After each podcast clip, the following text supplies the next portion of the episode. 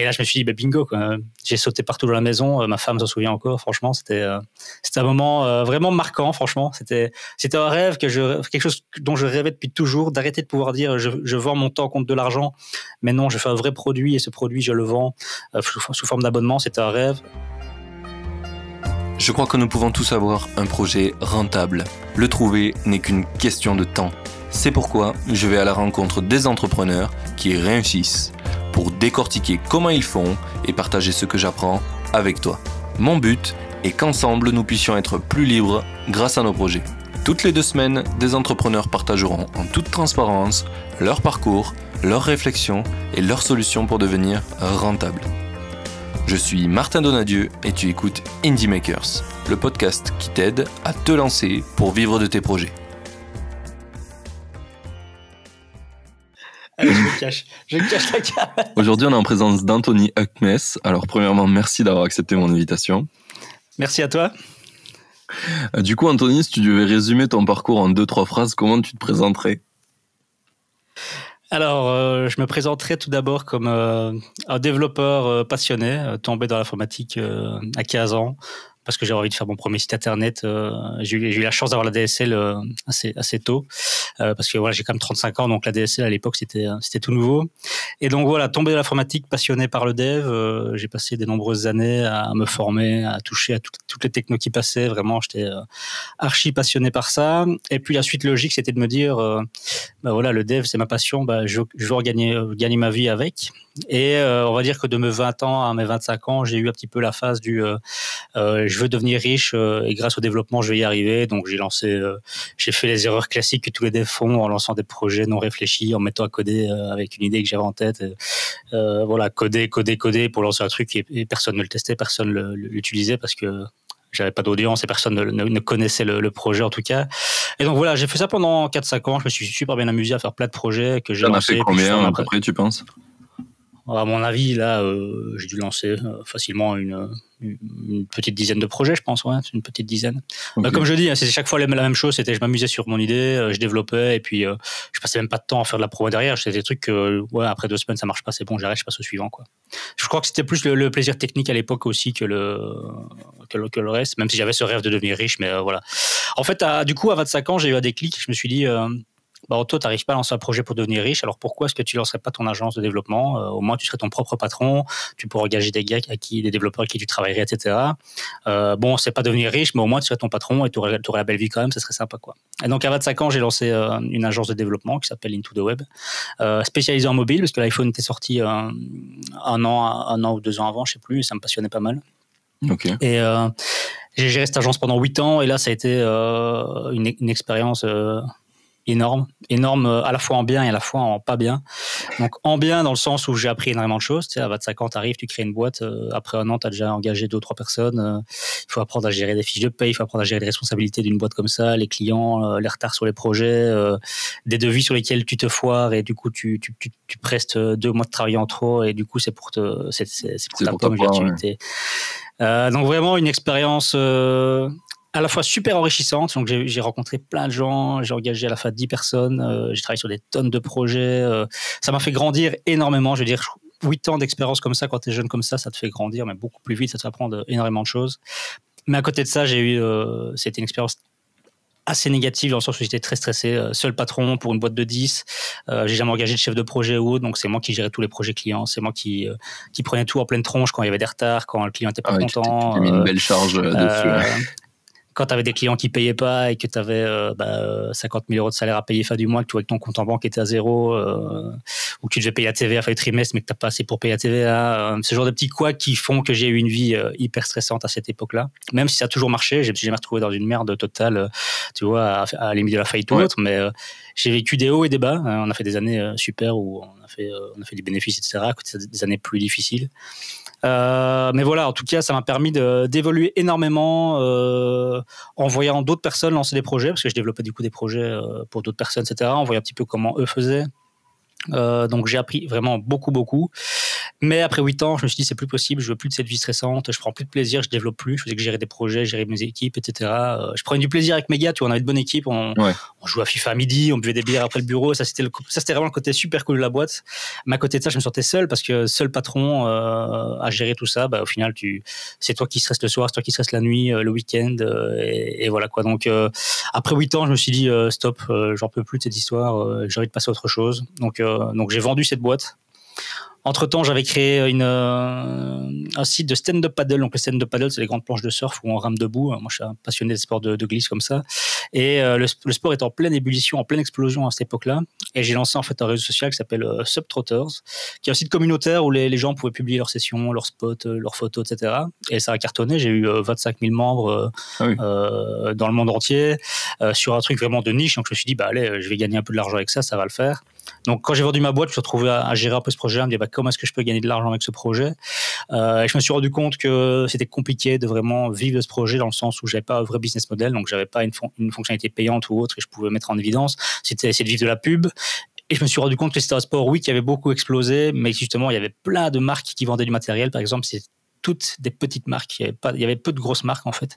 Et donc ils avaient tous des petits budgets com et donc ils n'avaient pas grand chose à investir sur le site. Donc oui, j'aurais pu gagner 1000 euh, ou 2000 euros par mois euh, de MRR avec ce, projet-là, mais euh, largement pas assez pour mes objectifs et pour pouvoir en vivre. Donc j'ai laissé tomber ce projet en annonçant à tous mes membres que j'arrêtais, euh, bah, j'ai reçu pas mal, plein d'emails de personnes qui me disaient non, fais pas ça, t'es fou, etc.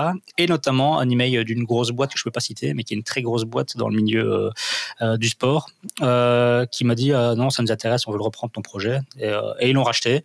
Alors j'ai pas vendu ça, j'ai vendu ça 30K, 30, 30 000 euros, donc c'est pas, ça m'a pas rendu riche, mais au moins, ça, du coup, ça fait que le projet n'a pas été un échec total. Tu vois, ça m'a permis de partir de ce projet avec, avec comme un peu d'argent et me dire, bah voilà, c'est cool, j'ai vendu une très grosse boîte. Euh, la Doria, c'est une fierté aussi, même si j'ai pas vendu cher, parce que quand, quand tu vends comme ça parce que tu arrêtes, t'es pas en position de force pour négocier, ça c'est sûr. oui, voilà, donc, il le savait, ouais. voilà. Mais au final, quand même, euh, chouette expérience. Euh, et ce projet est en train de se relancer maintenant. Donc, ils, bossent dessus. Et, euh, ils relanceront début d'année prochaine. Ce projet va être relancé avec un nouveau branding. et moi, du coup, bah, bah, voilà, qu'est-ce que je vais faire de ma vie? Je me suis dit, euh, je suis resté à la maison euh, pendant quelques mois. Euh, après cette vie stressante, tu sais, tu as ta, créativité qui commence un petit peu à revenir. Tu, sais, tu dors mieux la nuit, j'avais plus d'hypertension, j'étais plus stressé, etc. Donc j'ai commencé un petit peu à devenir un peu créatif, parce qu'au fond, je suis vraiment un créatif. Et il se trouve que ma femme est photographe. Et ben, j'ai commencé à être un petit peu à l'écoute de ce qu'elle me, ce qu'elle me disait, avec un œil attentif, et c'était, enfin une oreille attentive plutôt, c'était elle est photographe, mais elle galère sur plein de détails. Donc, euh, comment est-ce qu'elle gère sa facturation? Comment est-ce qu'elle fait signer les contrats à ses clients? Comment est-ce qu'elle gère son planning? Euh, Plein de petits problèmes finalement qu'elle avait. Et moi, je me suis dit, bah écoute, euh, je vais te faire un nouveau site. Bah, sur ton site, je vais te faire une interface d'admin et je vais te faire des petits outils comme ça pour que tu puisses un petit peu gagner du temps, etc. Faire ta facturation et tout. Moi, ça va m'amuser et toi, ça va t'aider. Et au début, je me disais, ouais, je vais faire ça et bah, je peux faire un produit peut-être. Mais dans ma tête, je me disais, mais non, les photographes, c'est, c'est une toute petite niche. Qu'est-ce que tu veux que je fasse avec des photographes euh, C'est vraiment un métier, photographe. On peut gagner sa vie en étant photographe. Je voulais vraiment, j'avais vraiment une image, tu vois, du métier de photographe, euh, comme ma femme qui faisait ça quelques heures par, euh, par semaine, tu vois, et qui gagnait un petit, un petit salaire complémentaire avec. Et au final, ah, le projet était quelques mois dans ma tête. Je me suis dit, mais pourquoi pas comme creuser cette niche et il y a peut-être quelque chose à faire. Donc, je vais y aller, quoi. Et donc là, bah, j'ai j'ai fait une étude de marché auprès d'une trentaine de photographes pour euh, un petit peu voir euh, s'ils avaient les mêmes problèmes que ma femme et si je pouvais les aider. Et euh, cette étude de marché a été archi positive. Donc à chaque fois que je voyais un photographe, ben, ils avaient tous des problèmes similaires, ils avaient tous des besoins vraiment d'une solution pour les aider. Et surtout, il y avait des solutions qui existaient aux États-Unis qui existe toujours bien sûr, euh, mais qui était très difficile à utiliser en France parce que bah voilà, un photographe il communique beaucoup avec ses, avec ses clients et envoyer son client sur une interface en anglais ou envoyer des documents en anglais, etc. Bien sûr, ça le fait pas du tout. Et même les photographes eux-mêmes galéraient. C'est bien les Français et l'anglais, euh, c'est pas c'est pas un mythe. Euh, et donc je me suis dit bah allez feu, euh, je développe euh, Photo Studio, donc Photo Studio qui est mon SaaS actuel. Je l'ai développé pendant quatre mois à mi-temps plus ou moins parce qu'entre temps j'ai pris euh, en tant que freelance euh, un, mi-temps dans un, dans un incubateur de start-up où j'ai aidé à lancer quelques projets euh, IoT notamment pour m'occuper pendant que j'étais à l'arrêt, quoi. Et donc, pendant 4 mois, 8 ans, j'ai développé ça. Je suis sorti en juillet 2018 en bêta. J'ai vite une centaine d'utilisateurs qui l'ont testé en bêta et puis je l'ai lancé en septembre de manière officielle. et là, bah, c'était le début de ma, ma nouvelle vie. les paiements Stripe qui ont commencé à tomber sur les notifications Stripe me disant voilà, telle personne a pris un abonnement d'un an, d'un mois, machin. Et là, je me suis dit, bah, bingo, j'ai sauté partout dans la maison. Ma femme s'en souvient encore, franchement, c'était c'était un moment vraiment marquant, franchement. C'était c'était un rêve que je quelque chose dont je rêvais depuis toujours, d'arrêter de pouvoir dire je, je, vends mon temps contre de l'argent, mais non, je fais un vrai produit et ce produit je le vends euh, sous, forme d'abonnement. C'était un rêve. Et là, je me suis dit, ça y est, ce rêve, je de le toucher et, euh, et, je vais aller plus loin et je vais aller le plus loin possible. Quoi.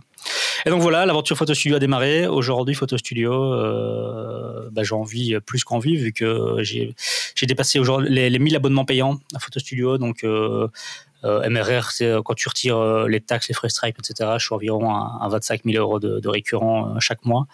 oui, c'est mieux qu'en vivre. Et, euh, et, du coup, bah, moi qui m'étais dit, je n'engagerai plus jamais, je veux vivre euh, seul dans ma cabane parce que j'en ai marre du stress et je veux être tranquille, relax. Euh, bah, j'ai engagé Adev, donc euh, le développeur, un développeur avec qui j'ai bossé dans mon ancienne boîte pendant six ans, et mhm. avec qui je m'entends très bien, rebosse avec moi maintenant. lui, il est vraiment employé full time avec moi. et j'ai engagé quelques photographes, mais là vraiment en, en freelance, ils bossent deux jours par semaine avec moi pour m'aider sur le support. Euh, ils font des démos sur, euh, sur Skype aux photographes qui, qui démarrent. Euh. Voilà, des gens qui m'aident vraiment, tu vois, à gérer les trucs que j'aime pas faire finalement et qui me permettent à moi de rester là où je prends du plaisir, c'est-à-dire là aujourd'hui mon plaisir, il, est, il reste sur le dev. Je, suis un dev et je resterai toute ma, toute ma vie un dev et sur le, la stratégie, quoi. Se dire où est-ce qu'on va, comment est-ce qu'on y va. marketing aussi, voilà. Je prends vraiment mon pied aujourd'hui à, à gérer ce côté-là aussi. Euh, autant que le dev, j'ai envie de dire, je suis vraiment 50-50, je prends, je prends beaucoup de plaisir sur ces, ces parties-là. D'accord. Et donc voilà, et, Photo Studio, où est-ce qu'on va aujourd'hui? Bah, Figure-toi que j'ai lancé euh, mardi euh, un énorme déploiement. Donc Photo Studio est aujourd'hui disponible en, français, en allemand, en néerlandais et en anglais. donc voilà, objectif marché européen. Donc voilà, l'ambition grandit avec les. Voilà, je crois que l'ambition c'est dans la vie, c'est comme tout, ça peut évoluer. Tu peux très bien à un moment te dire, je veux être millionnaire à 20 ans, et puis après, oh non, finalement, je, juste y aller ma vie tranquille, et puis à un moment, tu peux te redire, ben, je vois que ça marche et je, je peux aller plus loin. Pourquoi est-ce que j'essaierai pas d'aller plus loin? Et, euh, et, je dirais que mon ambition là sur euh, la dernière année a réévolué et donc je veux vraiment pousser ce projet le plus loin possible. Et, mon objectif, il est à 100 k d'MRR euh, d'ici d'ici 2-3 ans. D'accord, 100 k. Ouais, ça, ça reste atteignable. Hein je pense que. Ouais, clairement. clairement. T'as pas l'impression que c'est un truc qui évolue, ça, dans notre manière de voir des objectifs, qui est qu'au début, tu mets des trucs inatteignables.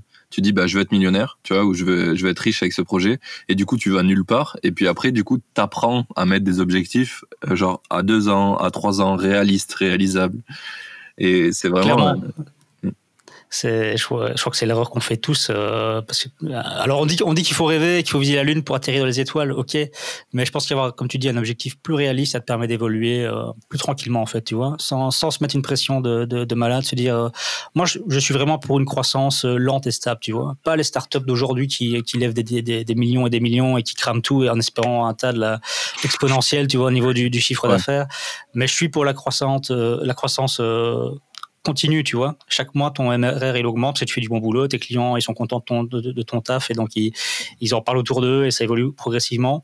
Et c'est vraiment ce que je fais avec Photo Studio, c'est ça, moi, depuis, depuis le début, c'est ça. Euh, si, si, un photographe te parle de Photo Studio, il va te dire, euh, Photo Studio, c'est génial. Non seulement l'outil est top, mais Anthony, il est super sympa, il est super à l'écoute de, de, ses utilisateurs euh, et, et c'est génial, quoi. Donc, moi, je suis à fond pour ça, ouais, clairement. Mais et donc finalement, un tas, de 100K, c'est ça, hein un tas de 100K, euh, euh, si tu progresses, tu progresses, tu progresses, la courbe s'accélère quand même un petit peu, notamment si je, si je vais sur le marché européen et en étant plus qu'en français.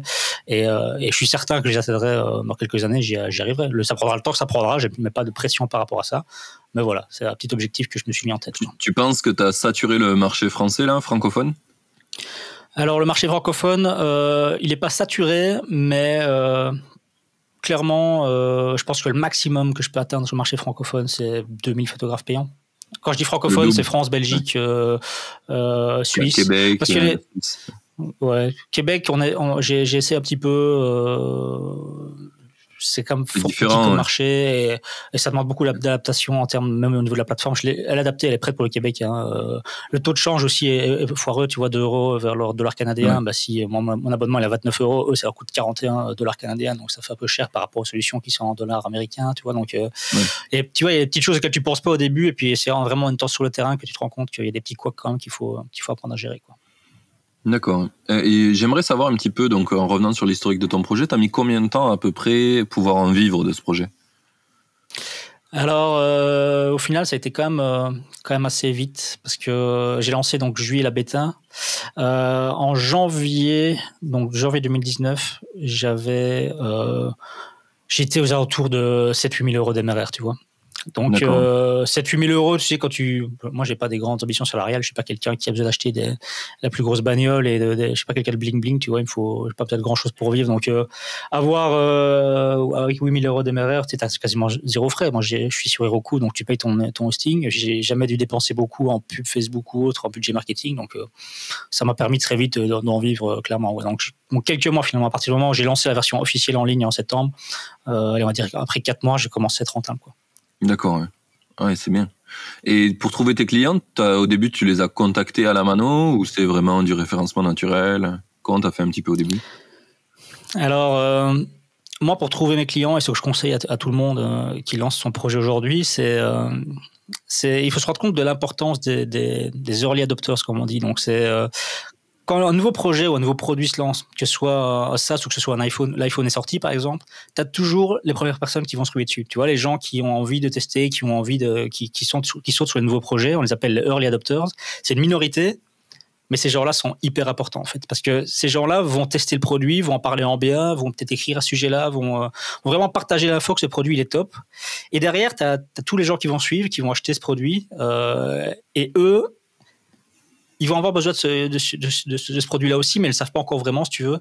Mais le fait d'en entendre parler par les, par les early adopters euh, bah, fait que ça, ils vont acheter aussi parce que euh, ils savent qu'il y a d'autres personnes qui sont passées avant eux, qui sont convaincus, et donc eux peuvent acheter entre guillemets euh, tranquillement en se disant qu'ils font un bon achat, quoi, tu vois.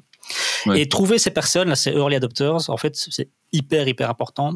Et c'est ce que j'ai fait via mon étude de marché. Donc, via mon étude de marché, j'ai vraiment fait ça. Euh, j'ai contacté euh, une quarantaine de photographes par email, j'en ai rencontré une quinzaine. Et dans cette quinzaine-là, j'ai trouvé trois vrais early adopters. Donc, c'est trois personnes qui étaient vraiment euh, au taquet pour mon produit, tu vois, qui étaient là. Quoi est-ce que ça sort Ouais, il me faut ça, il faut absolument que ça sorte. J'en peux plus là, j'en ai besoin, j'ai besoin d'aide pour, pour gérer mon activité. J'ai vraiment besoin d'une solution. Et en fait, ces trois personnes-là, ça peut paraître fou, hein, mais ces trois personnes-là qui m'ont qui suivi pendant le développement et qui ont été les premiers à tester, ont en fait fait un travail euh, pour moi monumental, c'est-à-dire que ils en ont parlé. Euh, j'ai lancé, j'ai lancé, j'ai lancé début juillet. Ils en avaient déjà parlé à d'autres de leurs potes qui étaient eux aussi en, vraiment à la recherche absolue d'une solution dès maintenant. Et puis, tu sais, ça se répand un petit peu, euh, effet boule de neige. tu, tu, te retrouves avec 100 personnes inscrites, mais pas 100 personnes, c'est pas 100 touristes, quoi. C'est vraiment 100 personnes qui sont là et qui voient ta solution comme le produit miracle, quoi. Et en fait, euh, c'est eux qui ont fait la promo de mon produit. Moi, j'ai rien dû faire. J'ai fait un petit peu de pub Facebook. J'ai mis, euh, de mémoire, j'ai mis 2-3 000 euros sur les quatre premiers mois en pub Facebook. Euh, une petite pub Facebook gentille, tu vois, qui cible les photographes francophones pour dire voilà, on existe. mais c'est pas ça qui a fait le job. Ce qui a fait le job, c'est c'est les photos, c'est ces early adopters et le fait que les photographes, c'est une super niche parce qu'ils communiquent beaucoup entre eux. Donc les photographes dans la même région, ils, se tirent, ils, se tirent, un peu dans les pattes dans la même région qu'on est concurrents. Mais quand ils étaient photographes d'une des régions différentes ou des pays différents, ils se forment entre eux, ils communiquent via des groupes Facebook, etc. Et là, ça, voilà, ça, a pris vraiment d'un coup, euh, c'est le bouche à oreille. Quoi. Moi, c'est vraiment le bouche à oreille qui a fonctionné. Euh, D'accord.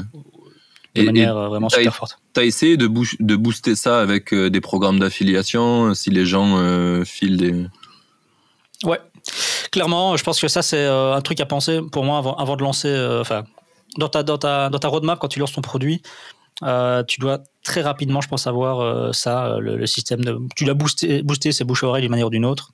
Moi, c'est via euh, des codes parrainage simplement. Donc, quand un photographe s'inscrit, il peut mettre le code d'un de, partenaire ou d'un autre photographe. Et chacun, il gagne un, il gagne un mois gratuit supplémentaire. Quoi.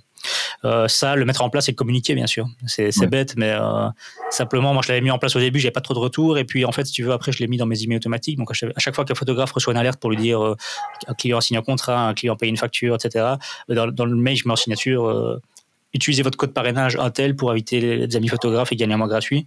Bah, c'est bête, mais au début, tu te dis, ouais, ça va pas apporter grand chose. Mais au final, ça a un impact assez, assez important. Le fait de vraiment que ce soit très visible et que tu, communiques là-dessus, bah, ça a fait monter mon, mon, système de parrainage très vite, un peu en flèche. D'accord.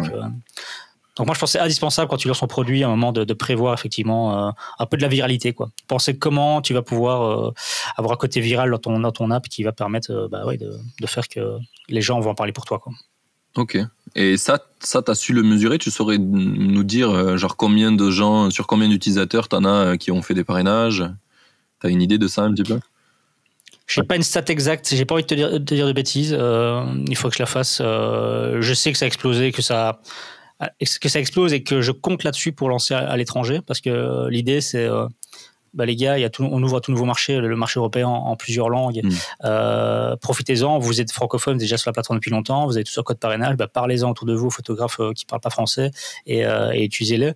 Maintenant, te donner une stat, honnêtement, je préfère ne pas dire, ne pas dire de, bêtises. J'ai pas donné une mauvaise stat. je peux refaire la stat et la donner sur, sur le chantier ou autre, sur pour ceux qui, que ça intéresse. Mais là, comme ça, j'ai pas c'est à dire. Alors, le chantier, pour ceux qui ne savent pas, c'est euh, la communauté où on est tous les deux présents et plein d'autres makers. Et donc, ça rassemble un peu les, les indépendants qui veulent créer des business. On en parle assez souvent dans le podcast, mais je préfère le rappeler. Et par contre, ce que je peux te dire aussi, c'est que j'ai eu euh, deux points clés au niveau de l'acquisition. Donc là-bas, c'est ce que je t'ai dit, early adapters, euh, bouche à oreille. Et après, j'ai quand même eu deux éléments qui sont super importants, qui m'ont permis d'aller beaucoup plus vite. Euh, et ça, c'est deux partenariats que j'ai fait en janvier 2019. Le premier, c'est une société qui est déjà un service en ligne pour les photographes, qui a un système de galerie en fait pour les photographes. Si tu veux, les photographes faut mettre leurs photos sur une galerie en ligne pour les partager avec leurs clients.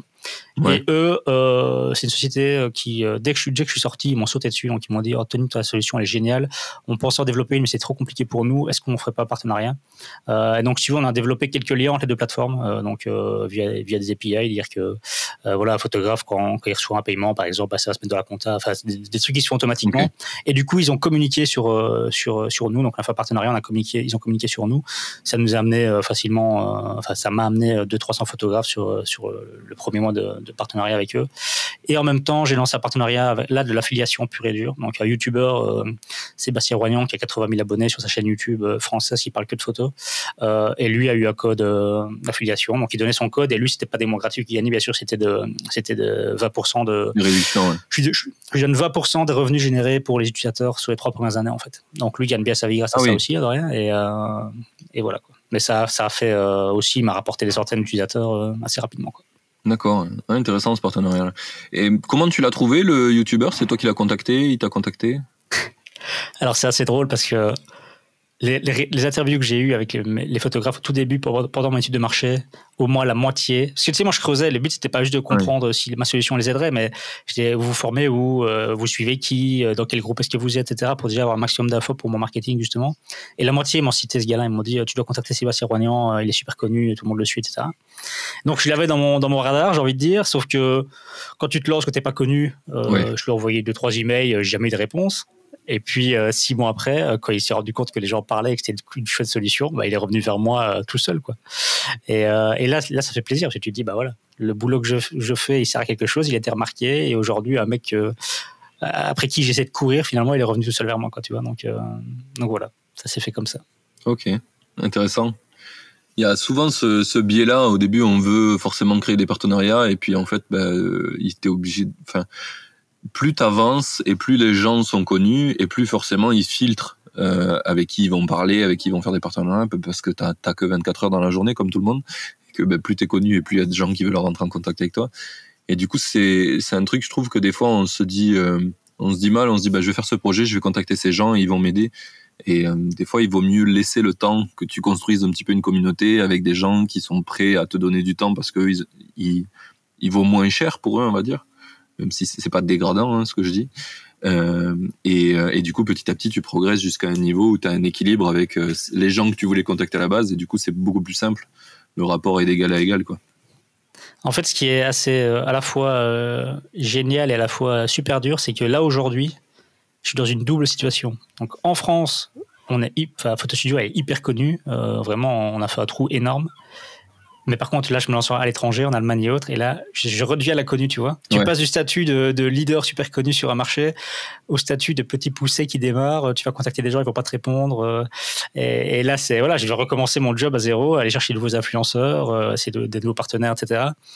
Et là, évidemment, je vais essayer de jouer quand même sur mes contacts actuels. Donc, tous les photographes qui sont euh, influenceurs en France, qui sont convaincus par notre produit, ils connaissent évidemment d'autres influenceurs euh, en Europe. Et je vais essayer de passer par eux, quoi. Tu vois, demander une introduction, dire, bah voilà, t'es convaincu par, euh, par moi et par ma solution, bah, si tu veux bien faire un petit intro auprès d'un tel, ça m'aiderait beaucoup, quoi. Donc, je repars quand même de zéro, là de rien, mais avec un petit peu d'aide, quoi. Et euh, du coup, j'ai une question par rapport à ça. Est-ce que tu vas le documenter? Est-ce que tu vas en parler publiquement de ton chemin pour conquérir l'Europe? Parce que je pense que ça aiderait énormément de makers. Alors, euh, bah, comme tu le sais, euh, j'ai lancé il y, a, il y a quatre mois un, podcast qui s'appelle, alors je le dis pas à l'anglais, je le dis à la française, mais de mature développeur. Donc, L'idée, c'est vraiment d'aider les devs qui, comme moi, euh, rêvent de lancer un SaaS, mais qui galèrent, euh, qui font tous les mêmes erreurs. Franchement, c'est incroyable, on fait tous les mêmes erreurs. Et, l'idée, c'est vraiment de les aider à, aller plus vite. Euh, donc voilà, j'ai lancé ce podcast il y a quatre mois et honnêtement, bah, je suis assez content des, premiers tours. Et j'ai pas mal de devs qui m'ont écrit pour me dire que vraiment le podcast avait un peu changé leur vie, ça les avait motivés, etc. Donc c'est assez cool. Sur ce podcast, j'interviewe chaque semaine un développeur qui est entrepreneur pour, pour partager ses expériences et son vécu. Et moi, en fait, chaque premier épisode du mois, je fais un épisode en solo euh, qui apparemment plaît, plaît beaucoup. D'ailleurs, euh, j'ai parlé des early adopters. Euh, c'est mon épisode 25 qui est vraiment où je parle que ça pendant 30 minutes. J'explique ma stratégie exacte. Qu'est-ce que j'ai fait quand j'ai lancé Photo Studio Comment est-ce que j'ai contacté les personnes? Qu'est-ce que j'ai envoyé comme email? Qu'est-ce que j'ai fait comme interview Donc vraiment, j'explique ma, ma, stratégie exacte avec mes résultats. Dire ouais, j'ai contacté autant de personnes, combien m'ont répondu, etc. et l'idée, bah oui, clairement, c'est de continuer comme ça. Donc je progresse un petit peu dans une suite logique chaque, chaque, chaque, mois, cet épisode seul, euh, j'approfondis vraiment un sujet. Et clairement, euh, euh, cette, croissance, cette croissance internationale, ça en fera partie. Quoi. Même si je pense que c'est un problème qui tracasse une minorité pour le moment parce que soyons honnêtes la minorité la majorité des développeurs ils sont pas au stade où ils se disent ouais je gagne bien ma vie je vais aller encore plus loin je vais, je vais booster mes revenus en allant à l'étranger ils sont plutôt au stade ouais je vais d'avoir mon projet qui marche et, et, et, point et d'ailleurs mon premier conseil que je donne toujours moi c'est allez-y en français, quoi, les gars. Euh, on, a, on, a, une chance énorme de parler français, en fait. C'est que tous les Américains, tous, les startups, tous les développeurs, euh, ils s'en foutent du français, ils parlent anglais et ils veulent rien savoir. Et c'est une grosse opportunité pour nous de développer des solutions en français. Euh, moi, je veux dire, si Photo Studio a cartonné aujourd'hui, c'est parce que je l'ai fait en français. Si je l'ai fait en anglais, je serais en train de me battre avec tous les autres et je, je serais peut-être à 5000 euros d'MRR, quoi, tu vois. Mais le fait d'avoir fait en français, alors qu'on se dit, bah ouais, mais tu vas sur un marché plus petit, ouais, mais tu fais une solution encore plus adaptée, qui va encore plus plaire aux gens. Et donc voilà, si réfléchissez vraiment si votre solution, le fait de la faire en français, ça apporte une vraie plus-value. Moi, c'était clairement le cas. Bah, il faut le faire. Quoi. Il faut euh, trouver un projet qui marche aux États-Unis euh, et lancer votre version à vous en français. Il n'y euh, a pas de raison que ça marche pas. Quoi. C'est ça. Mais c'est l'idée un peu derrière la niche que souvent les gens comprennent mal, c'est qu'en fait, l'idée de cibler une niche, c'est qu'en fait, tu vas matcher à la perfection ceux qu'ils ont besoin. Donc en fait, ils vont pas regarder les autres produits. Ils n'en ont rien à faire parce que tu les as sélectionnés, tu as fait ça pour eux et pour eux, c'est le feu. Et du coup, il n'y a pas besoin de plus. Quoi. Et après, petit à petit, tu grandi, tu trouves des trucs différenciants parce que si tu veux grandir plus. quoi. Et surtout, le fait d'aller d'être vraiment dans une niche très spécifique et vraiment d'aller le plus loin possible, c'est que tu vas pouvoir communiquer de manière idéal par rapport à ces gens-là. La première question qu'on me pose quand, quand, quand j'explique Photo Studio, ah mais pourquoi t'as fait ça que pour les photographes, ça peut aider plein de gens, euh, t'es bête ou quoi, tu passes à côté d'une opportunité là? Je dis mais non, si j'arrive, si j'avais un site généraliste ou un truc, euh, ouais, allez-y, vous êtes, euh, je touche tout le monde. non, là j'ai un site super ciblé, t'arrives, ça leur parle, ils ont des témoignages de photographes, ils voient des, des fonctionnalités qui leur parlent à eux. Dans, dans, moi, quand je communique, je sais quels sont les mots qui les touchent, je sais quels sont leurs problèmes, tu vois. Mais quand c'est trop large, tu peux pas faire ça, tu peux pas. Tu sais, un bête exemple qui me vient en tête, mais euh, je t'ai dit hein, avant de commencer que j'étais en train d'essayer d'acheter une maison à, à Fuerteventura. L'idée, c'est de vivre quatre mois par an et de la louer le reste du temps. Et je disais, pas, plus pas, plus tard qu'hier à mon père, je disais, mais attends, euh, moi, cette maison-là, je vais l'adapter pour, pour une niche très spécifique. Je veux que des mecs comme moi qui, sont, qui aiment la planche à voile, le surf, etc., qui vont là-bas pour ça, ils aient une maison adaptée à leur, à leur pratique. Donc un garage où tu peux rasser ton matériel, ou pour ça tu mets pas du sable dans toute la maison, etc. Tu as une douche facilement d'accès quand tu rentres en combi pour, pour te rasser avant de rentrer, etc. Et j'ai communiqué là-dessus, tu vois. Sur mon Airbnb, euh, bah, j'ai communiqué à fond sur ces spécificités-là qui vont faire que ça va me démarquer des autres maisons. Donc tous les surfeurs et planchistes qui vont aller sur Airbnb, ils vont voir 40 euh, villas. Bah, logiquement, celle qui va leur sauter aux yeux, c'est la mienne, quoi, tu vois. Et, c'est, moi, je veux attirer cette cible-là, donc je vais tout faire pour communiquer pour ça. Donc voilà, c'est juste pour dire que ça s'applique pas qu'au projet euh, web et autres. Hein. Le fait d'aller trouver sa niche, ça peut s'appliquer finalement à n'importe quoi ça me fait souvent penser à un truc de, tu vas sur un site internet et euh, il y a quelque chose à vendre, mais t'es pas vraiment convaincu. Et souvent, on dit que les meilleurs moyens de convaincre, c'est des gens qui te connaissent. Et pourquoi ça marche? Parce qu'en fait, ils vont donner les arguments qui marchent pour toi, parce qu'ils savent c'est quoi tes pains au quotidien, c'est quoi tes problèmes au quotidien. Et du coup, ils vont dire, ben regarde, ce produit-là, il fait exactement ça pour toi. Et du coup, tu lui vends superbement bien. Ben là, c'est pareil, cibler une niche, c'est comme cibler un groupe de potes que tu connais. Quoi. Tu sais quoi dire qui va les toucher. Et du coup, bah, c'est beaucoup plus simple. Bah, l'histoire que tout le monde connaît, hein, mais euh, je crois pas que Facebook aurait fonctionné s'il n'avait pas commencé par, euh, je sais plus, c'est Harvard, Harvard, je sais plus, ils sont lancés au début, mais ils ont ciblé euh, Harvard, point. Ils n'ont ils ont pas dit on va lancer Facebook dans le monde entier. Non, t'imagines, ils ont commencé par une université, quoi. Tu vu où ils sont aujourd'hui? C'est ça. Mais en fait, ça revient à ce qu'on disait tout à l'heure, c'est qu'en fait, au début, quand tu commences, tu as toujours des ambitions de je veux conquérir le monde. Et en fait, à la fin, tu reviens à non, en fait, j'ai envie de faire un truc bien pour certains gens. Et tu vois, ce que tu disais dans ton parcours entrepreneurial, ça me rappelle le mien, quoi. J'ai commencé par bosser dans des startups, je voulais faire des produits, des licornes, tu vois, comme on voit aux États-Unis. Et en fait, maintenant, je me dis, c'est nul c'est nul parce que c'est vraiment quand tu as un produit spécifique qui touche des gens spécifiques, qui les aide superbement bien, bah tu peux en vivre et, euh, ça va être trop cool de bosser avec eux. Enfin, en tout cas, si t'aimes ta niche, hein, bien sûr. Parce que si t'as décidé de faire un truc que t'aimais pas du tout, ça marchera pas. Et, là, en fait, et, même pour compléter ce que tu dis, là, tu, c'est plus juste faire de l'argent. C'est tu aides vraiment les gens, quoi. Je veux dire, moi, les photographes, euh, ils gagnent vraiment énormément de temps grâce à mon, à mon outil et ils me remercient tous les jours, quoi je reçois des remerciements tous les jours des photographes qui me disent euh, Photo Studio, c'est génial, continuez comme ça, c'est vraiment top, etc. À l'inverse, quand je faisais mon, du développement sur mesure pour des gros clients, je faisais des devis à, à 100 000 euros euh, t'avais jamais un merci, t'avais jamais un bravo, t'avais jamais jamais rien. Tu vois, tu travaillais, tu disais allez, on va développer leur truc, leur, app là, euh, puis ils vont, nous payer. Ouais, qui en plus tu sais que c'est pourri, tu sais que ça va nulle part, tu vois pas de plaisir. Ici c'est complètement différent. Quoi. La logique elle est complètement différente. J'ai jamais été aussi heureux qu'aujourd'hui moi, parce que bah, je gagne ma vie avec un produit, mais en plus de ça, mes clients, euh, je veux dire que je les aime. Je me suis vraiment euh, pris d'amitié pour, pour les photographes. C'est vraiment une, chose, une super niche. Et, les aider, c'est devenu un, un plaisir. Je suis, je suis un mec à la base qui répond à ses emails, etc. C'est dur, quoi. Dire je prends du temps pour répondre à mes emails, euh, c'est vraiment quelque chose que je déteste faire. Et là, je reçois des emails tout le temps, je réponds à tout le monde super rapidement, etc. Je suis super réactif. Alors qu'au début, je me disais, il faut, faut, que je fasse attention à ça, quoi. Il faut que je fasse un bon support client, il faudra que je sois réactif. Et en fait, bah, je le fais avec plaisir, quoi. Tu vois, c'est un truc de fou, quoi. Ouais, parce que tu as, totalement inversé le truc du, du travailler pour vivre ou euh, plutôt dans le sens de faire quelque chose que tu kiffes et qui te permet d'en vivre, quoi quand tu inverses euh, cette balance-là, ça n'a rien à voir. Quoi. Tu, enfin, je, clair. je sais pas si tu te dis que tu travailles encore, mais en tout cas, moi, j'ai plus l'impression de travailler. Quoi. Je fais des trucs que je kiffe et ça fait de l'argent, mais mais c'est plus. Euh, en, fait, ce qu'il y a, c'est que j'ai j'ai pas vraiment l'impression de travailler, mais euh, je suis quand même quelqu'un de j'aime bosser quand même, tu vois, et comme tu as compris, j'aime bien avoir des objectifs, aller plus loin possible. Et donc, euh, moi, c'est vrai que ce qui est dur, c'est parfois de se dire, euh, bon, bah, finalement, je suis cool, euh, bah, cette semaine-ci, je bosse pas, quoi, tu vois. Alors, j'en profite, hein, je vais plancher, je pars en vacances, je suis avec ma fille, ma femme, etc. Mais moi, j'ai comme toujours ce petit truc de se dire, j'ai envie, quand même envie de bosser, d'aller plus loin, envie de faire des nouvelles choses, etc. Mais voilà, ça, c'est, propre à chacun, chacun ses, ses, objectifs et son style de vie.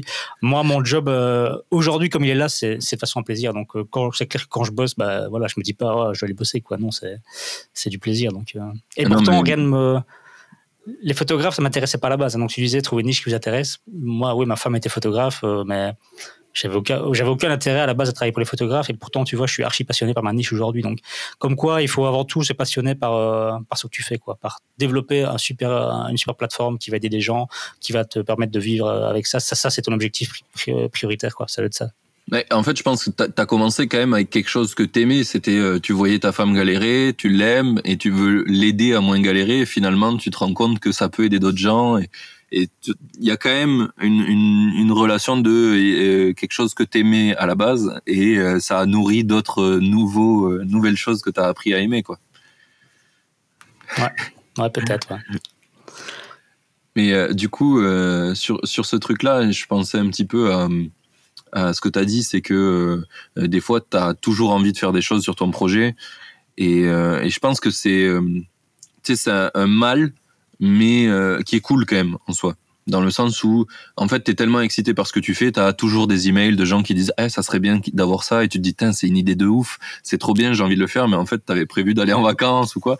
tu vois, alors qu'il y a d'autres gens, ils sont là en train de se dire putain, j'ai ce dossier à régler, j'ai pas envie de le faire alors que j'ai envie de me barrer.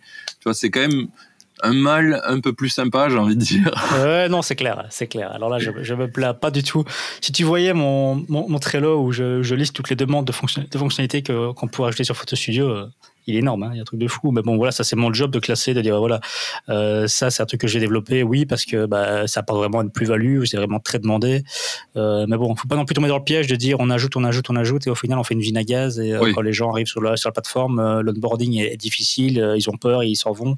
Donc c'est quand même super chaud à cette partie-là, se dire ouais, il faut ajouter des fonctionnalités pour faire plaisir aux, aux utilisateurs qui sont depuis longtemps et qui veulent que ça évolue. Mais à côté de ça, il faut rester le plus simple possible pour ceux qui débutent. Quoi. Donc c'est ouais, un équilibre qu'il faut, euh, il faut pas perdre. Quoi. Hmm. Ça me fait penser un petit peu aux motos d'un jeu euh, vidéo super connu euh, qui s'appelle League of Legends, LOL. Mhm. Et donc l'idée c'est easy to play, hard to manage. Et, j'aime bien cette idée-là. Je pense que dans les produits, c'est vraiment intéressant d'avoir cette dynamique-là, qu'un utilisateur qui commence, c'est soit super simple, et un utilisateur avancé, il arrive à faire des trucs super poussés dedans. C'est clair. Et c'est voilà. Quand en, tant que dev, euh, que tu gères ton projet seul, c'est pas là-dedans où on est le meilleur, tu vois. Donc euh, il faut vraiment faire un effort à ça. Il faut vraiment faire un effort là-dessus. Il faut vraiment y réfléchir sérieusement, faire un truc, euh, je veux dire, penser en termes de UX, etc. Avoir un truc bien pensé dès le début, facile à prendre en main. C'est le plus, moi c'est une des choses les plus importantes. D'ailleurs, tous les tous les six mois, je travaille là-dessus. Donc tous les six mois, je me dis euh, euh, l'onboarding. Euh, bah voilà, aujourd'hui notre, taux de conversion est de 31%. Donc c'est à dire qu'il y a une personne qui s'inscrit sur Photo Studio a droit à une période d'essai et 31% de ces personnes-là vont passer pour prendre un abonnement payant. Et tu sais, tu te dis, ouais, mais imagine, je passe à, 40, à 35 et 40%. T'imagines la différence que ça va faire en, MRR mm. dans, quelques, dans quelques mois. Euh, et donc, c'est moi, tous les, voilà, tous les six mois, euh, je me remets une tâche, revoir l'onboarding, quoi. Et alors, je repasse une semaine pour euh, revoir l'onboarding, que ce soit en écrivant un guide PDF, parce que beaucoup de photographes me le demandaient, j'avais des vidéos, etc. Mais il y en a qui me disaient, moi, j'aimerais bien un guide PDF, soit qui reprend les étapes un peu une par une, que je peux lire à mon aise tranquillement chez moi, etc., pour voir, pour voir où j'en suis. Bah, le fait de faire ce guide-là, par exemple, bah, ça, ça fait beaucoup de bien. Ça peut être ça, comme ça peut être amélioré l'interface en elle-même. Comme c'est voilà, y a, tu peux toujours améliorer ça en fait. comment tu fais un petit peu euh, C'est quoi ton process pour dire bah, je veux améliorer l'onboarding? C'est euh, tu fais avec des feedbacks utilisateurs, tu as un, logiciel qui te permet peut-être de voir un peu ce que font les gens sur ta plateforme, tu fais comment? Alors moi à ce niveau-là, le, seul truc qui parle, c'est les chiffres. Quoi. C'est vraiment les chiffres. Donc, euh, tu sais, ce fameux système de, de cohorte et dire, euh, bah voilà, mes utilisateurs qui s'inscrivent, je sais pas moi, imaginons, là, je suis à version, version 36, euh, les personnes qui s'inscrivent sur le mois d'octobre, bah, c'est la cohorte numéro 36, par exemple, j'en sais rien. Mmh. Je vais pouvoir mesurer leurs chiffres, dire voilà, bah, sur ces personnes-là, il y a eu 200 inscrits. Bah, sur ces personnes-là, il y a 25% qui ont converti, par exemple. Par contre, sur ma cohorte de novembre, de novembre où j'ai fait euh, une nouvelle mise à jour et j'ai euh, revu mon onboarding à fond, bah, un mois après, je vais pouvoir comparer les chiffres et dire, bah voilà, tu vois, sur mes deux cohortes, euh, j'ai une évolution de, ma conversion. Bah, c'est très certainement dû à ce que j'ai fait. Il n'y a, pas, a pas non plus de. Oui, bien sûr. ma question, c'était plus comment tu vas savoir quoi changer? Ah ok, ça c'est le support, ça y a rien, c'est le support quoi. Y a rien à faire, c'est parler avec tes... Moi ce que j'ai fait énormément pendant pendant plusieurs mois, j'ai appelé toutes les personnes qui étaient sur Photo Studio et qui ne prenaient pas d'abonnement payant. Pourquoi, pourquoi, pourquoi, pourquoi? Et la majorité me disait euh, oh, j'ai la flemme, ouais, ça, ça, ça reste un CRM, tu vois. Et si ouais, il faut que je prenne comme un peu un jour ou deux pour lui mettre, mettre mes données, etc. J'ai la flemme. C'était ça ou c'était c'est trop compliqué. Et quand les gens me disaient c'est trop compliqué, bah, je disais qu'est-ce qui vous paraît compliqué? Et alors, euh, bah voilà, c'est comme ça qu'au début, j'ai appris, par exemple, que avoir un modèle de contrat, c'est super important. Donc, les photographes, ils arrivent sur votre studio, au début, ils devaient copier leur contrat depuis un Word ou quoi, le mettre en forme dans un WYSIWYG, tu vois, le sauvegarder, et puis pour l'envoyer leur client. Bah, c'est une tâche qui est super chiante. Ces photographes, tu arrives, tu la prends, tu copies-colles depuis Word et la mise en page qui se casse, etc. Il faut, bah, au final, j'étais voir un avocat, on a fait un modèle de contrat béton ensemble. Euh, il est maintenant, tu t'inscris en photo studio, tu as ce modèle de contrat en plus gratos qui est là et il est, en un clic, tu l'envoies et c'est réglé, quoi. C'est de, ton problème est, devenu un avantage de ouf sur ta Voilà, c'est ça. Ouais, un avantage de ouf parce qu'il y a plein de photographes qui sont inscrits pour avoir ce modèle de contrat, quoi. Et donc, euh, c'est parler, quoi. C'est idéalement, c'est regarder parce que euh, j'ai fait plusieurs workshops aussi en présentiel avant, avant, ce Covid, du coup, euh, où, je, où je faisais une démo à 10 photographes et on, faisait, on prenait une, après-midi et voilà, je leur expliquais comment ça fonctionnait. Et, puis, je m'assieds à côté d'eux et je regardais ce qu'ils faisaient, tu vois. Et ça, t'apprends énormément. Quand, mm. quand, quand, tu vois que quelqu'un cale sur un écran et te dit, maintenant, j'aimerais bien faire ça et, et je sais pas le faire, c'est chiant à faire parce que pour un dev, c'est tu comprends pas, tu dis mais regarde, c'est là, il faut cliquer. ta première réaction, ce serait ça, tu vois, ce serait dire mais t'es bête ou quoi. Alors qu'en fait, bah non, c'est tes clients et si elle cale à cet endroit-là, bah t'es certain qu'il y en a plein qui vont caler à cet endroit-là, donc il faut l'améliorer quoi. Il faut que donc ouais, écouter, parler, regarder, c'est euh, de loin le plus important. Ok. Le feedback que tu viens de donner, ça m'a fait penser à un logiciel que j'utilisais. Alors, je sais plus comment ça s'appelle. C'est un peu comme Hotjar. En gros, tu peux euh, record l'écran de quelqu'un qui est sur ton site. Et des fois, j'allais voir des records et tu fais, mais pourquoi il fait ça? Pourquoi? Et tu vois qu'en fait, il cherche quelque chose et il finit par trouver. Et t'es là, toi, tu l'avais mis en plein devant, genre l'endroit pour euh, s'inscrire. Et lui, il est là, il cherche partout dans tout le site. là, tu fais, Oh là là. Non, c'est clair. Et c'est particulièrement dur pour des devs, comme je disais, pour des devs comme nous. Euh, regarder son écran, mais avec, plus avec les yeux de dev, mais avec les yeux de, de, clients potentiels, se dire où est-ce que je pourrais y aller, c'est dur. Et c'est pour ça qu'il faut, mm. euh, je crois que seul on sait pas le faire, il faut vraiment voilà, suivre ses utilisateurs et regarder ce qu'ils font. Quoi. Alors ouais, ces outils-là, c'est bien, c'est Egg quelque chose, non C'est pas, comment ça s'appelle, Crazy Egg ou je sais pas quoi, le, la plateforme, qui, qui permet effectivement de faire les recording, euh, recording d'écran. Moi, j'avais pris l'abonnement pendant un moment, et puis je me suis rendu compte que finalement, ça prenait quand même beaucoup de temps de le regarder et que finalement je payais pendant des mois pour euh, en regarder très peu et j'ai laissé tomber et j'ai préféré euh, remplacer ça comme toujours par, euh, par une bonne discussion avec des, vrais utilisateurs quoi.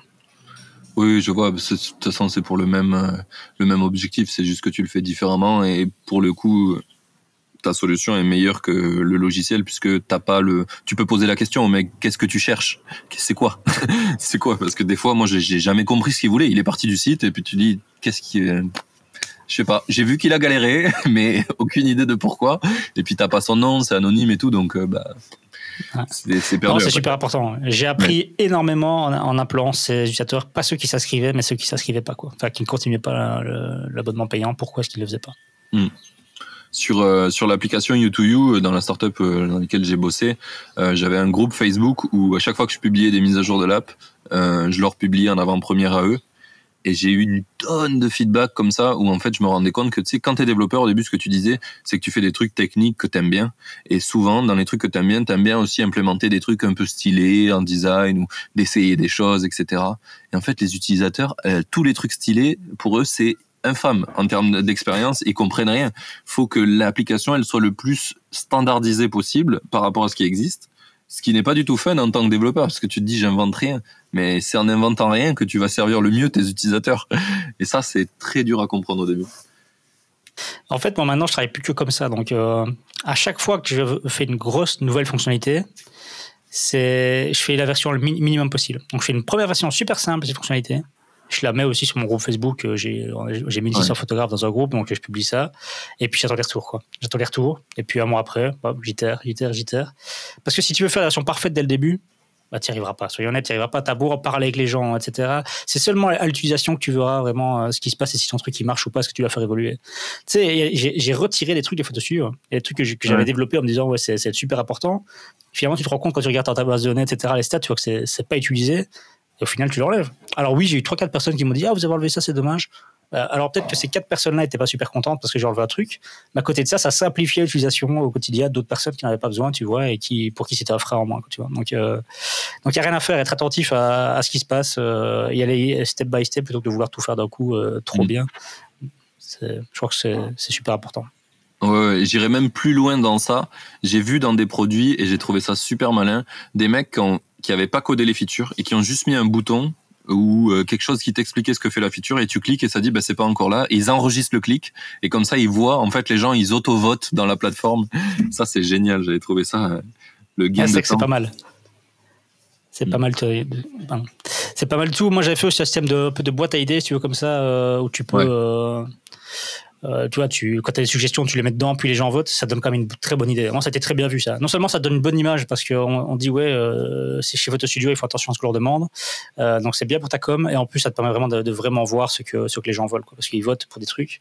Après, ça change rien. C'est pas, pas pour ça que si un truc est super voté et que moi, je veux pas le faire, je le ferai quand même pas. Mais ça donne comme. oui, c'est une aide. C'est une aide. Je sais pas si tu connais Kenny, c a 2 n C'est euh, une, c'est une plateforme qui est fait pour ça. Ça ressemble à Product Hunt. C'est que des features euh, requests d'utilisateurs. Ils peuvent les upvoter.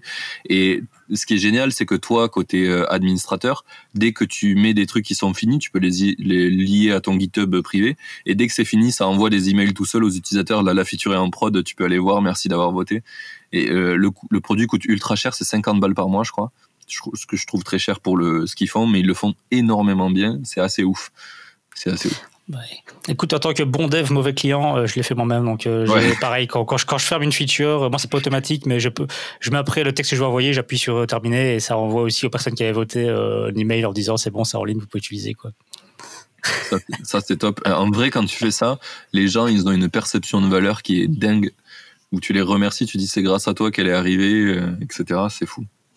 Ça et la réactivité. je veux dire, c'est ça une des plus grandes forces qu'on a en tant que dev c'est qu'on peut réagir super vite. Un mec qui, euh, voilà, il y a un photographe qui a lancé un projet comme Photo Studio aux États-Unis. Il est photographe, il a une équipe de développement derrière. Ben, quand il veut faire quelque chose, il doit passer par son équipe de dev. Ça prend euh, trois semaines, tu vois, souvent. Moi, dans le groupe Facebook, il y a quelqu'un qui demande quelque chose, un bug ou une correction rapide. Parfois, ça m'arrive de la faire euh, dans la minute, et je réponds cinq minutes après au gars et je dis, voilà, c'est réglé. Les gens, ils, ils hallucinent. Hein ils, franchement, ils te disent, c'est quoi Photo Studio C'est un truc de fou, quoi. Comment est-ce que vous faites pour être aussi réactif et comment est-ce que vous faites pour que ça aille si vite, quoi et, euh, et, ça paraît bête, mais c'est euh, pour ton image, c'est énorme. C'est énorme parce que le, support client, c'est l'un des trucs les plus importants aujourd'hui. Et si tu peux faire des trucs comme ça super vite, ça donne une image, euh, un truc de fou, quoi. Ah ouais, non, non, je, je, suis très d'accord avec toi. C'est c'est un des trucs qui était le plus marquant euh, quand j'étais à U2U. Euh, on était obligé chacun de faire euh, une fois par mois un jour de support. Et la journée où j'étais au support, j'étais sur le projet tout le temps. J'appelais, je répondais aux mecs et en live, je fixais les problèmes. Les gens, ils étaient fous. C'était là, what the fuck Mais c'est des what? Alors que tu as l'habitude des supports. En plus, j'ai l'impression qu'en France, on a vraiment très peu bien compris que c'est important le support. Du coup, il y a plein de services où tu es habitué, tu fais une requête et tu auras une réponse au bout d'une semaine qui te dit on va traiter votre sujet, puis au bout d'un mois, le truc s'est perdu. Enfin, tu vois, je suis amoureux des produits WeThings, j'adore ces produits, c'est une boîte française et le support, ça fait six mois que j'essaye d'avoir un, renvoi de colis d'un produit qui a cessé de marcher. les mecs, ils m'ont re-répondu il y a pas longtemps parce que j'ai relancé en rageant pour leur dire mais les gars vous faites quoi? Genre vous avez oublié mon ticket de support. Ils m'ont dit oui on l'a fermé sans faire exprès désolé. Vos produits sont géniaux mais le support il pue la daube. C'est fou. Et c'est super important en vrai. Ça, ça casse la valeur euh, de la marque tu vois. Euh, je suis maintenant j'ai plus envie de la recommander cette marque alors que je la kiffe. Mais je sais que dès que tu as un problème avec bah elle laisse tomber. Tu vas le jeter le produit plutôt qu'avoir un truc, euh, un truc. et puis en plus en tant que dev le support, c'est t'apprends énormément quoi. T'apprends à connaître tes utilisateurs, t'apprends à savoir comment ils fonctionnent, de quoi ils ont besoin exactement. Quand tu développes quelque chose, tu vois exactement l'impact que ça a ou pas. Euh, tous les devs devraient faire du support. T'apprends trop de choses et tu te rends vraiment compte finalement. C'est plus ouais tu développes pour un pour un chef de projet qui lui en parle au client. Non, c'est tu vois directement ce que ton code va, va avoir comme impact sur la vie de tes utilisateurs et ça c'est c'est hyper important. Ouais. Non, mais clairement, euh, tu, tu, tu prêches un convaincu là-dessus parce que des fois, et en plus quand tu travailles dans des gros boîtes, c'est le pire, je pense, c'est que tu fais des trucs et t'as jamais l'impression qu'il y a quelqu'un qui va l'utiliser. Alors que là, à l'inverse, si t'es au support, tu vois ce que les gens font avec ton code et c'est déjà une fierté quand ça marche. Et quand ça marche pas, tu te rends compte de trucs que t'avais pas pensé pour eux, quoi. Et ça responsabilise aussi parce que tu te dis ouais, euh, si je fais un bug et si je mets un truc en prod qui plante, euh, bah derrière euh, voilà ce que ça génère comme support négatif et voilà ce que les gens qui râlent ils sont nombreux et ça pose problème quoi donc. Ah, je suis d'accord. Au début, je considérais pas du tout le mec qui était au support à U2U. Genre, je trouvais que ça servait un peu à rien ce qu'il faisait et que, enfin, et quand j'ai fait son taf, je me suis rendu compte que c'était moi qui causais beaucoup de ses problèmes et que je l'avais pas écouté. et que peut-être on n'aurait pas besoin de lui si j'avais mieux fait mon travail.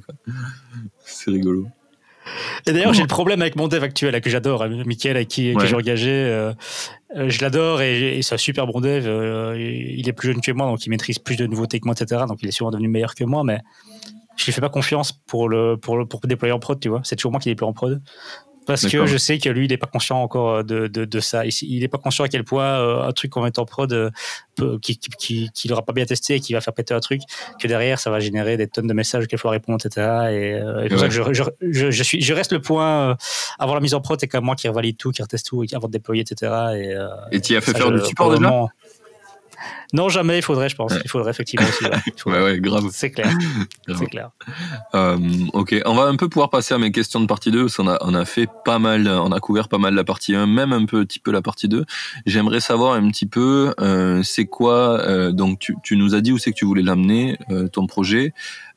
finalement, tu veux le faire grossir en Europe, sans forcément le changer fondamentalement. T'as pas de tu as des nouvelles fonctionnalités vraiment que tu veux mettre euh, qui vont un petit peu euh, changer le produit ou c'est vraiment juste l'ouvrir à l'Europe?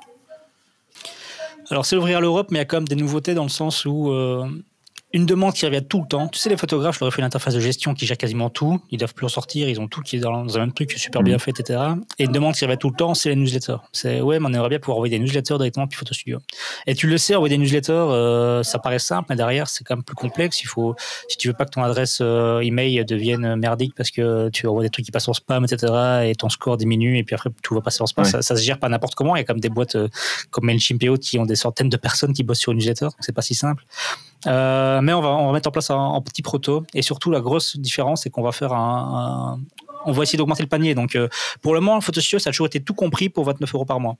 Ici, on va dire, euh, ouais, c'est 29 euros par mois, mais newsletter, c'est un module payant supplémentaire. Donc, je sais pas combien, c'est ça, 6, 7 euros en plus. Donc, vous, les newsletters, bah ouais, on a fait un module, mais c'est payant. Et donc, l'idée, c'est, t'imagines, on a comme 1000 newsletters payants.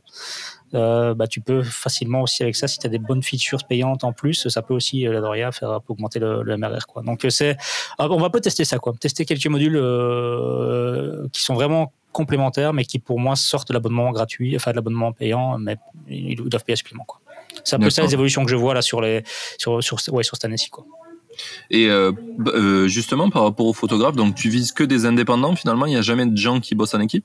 Ou tu as des fonctions euh, pour ça? Alors, j'ai quelques gros studios où ils sont euh, plusieurs photographes à bosser ensemble, mais honnêtement, ça reste une minorité. Moi, mon client type, c'est euh, un auto-entrepreneur, photographe, auto-entrepreneur, qui, qui gagne son salaire, qui est content, quand tu vois. c'est vraiment le client idéal. Et c'est pour ça que la France, d'ailleurs, est un supermarché. Et c'est pour ça que je ne sais pas encore l'Allemagne, est-ce qu'elle sera aussi bonne, ce sera un aussi bon marché ou pas, parce qu'il n'y a pas ce statut auto-entrepreneur, donc il y a sûrement moins de photographes.